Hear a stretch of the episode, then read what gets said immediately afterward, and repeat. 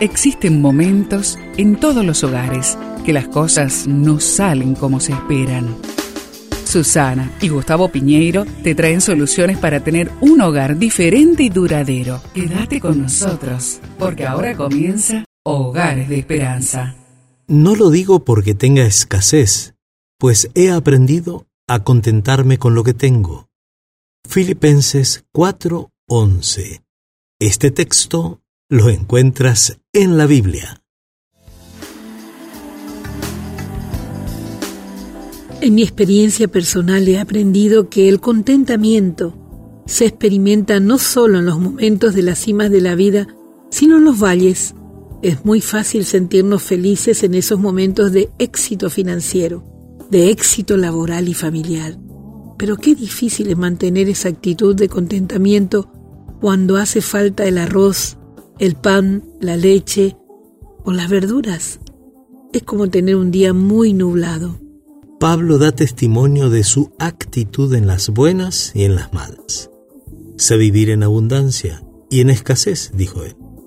El contentamiento es la capacidad y el carácter que Dios nos da para superar los momentos de hambre, de escasez y limitaciones cuando incluso puede faltar hasta lo más básico.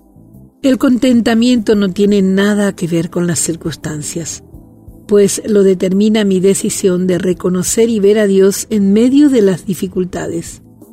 Es saber que aunque muchas veces el día parezca nublado, nosotros entendemos, confiamos y creemos que detrás está el sol y que tarde o temprano va a brillar nuevamente.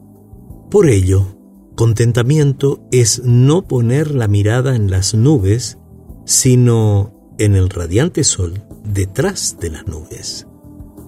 La clave es aprender a estar contentos cualquiera que sea nuestra situación. ¿Qué te parece si ahí en la familia comentan los momentos en que pasaron por situaciones de tristeza y que luego tuvieron la paz, que obviamente viene de Dios? Un desafío tener contentamiento en todo tiempo. Vamos a orar. Amado Dios, gracias porque sé que estás ahí, aunque muchas veces veo solo las nubes.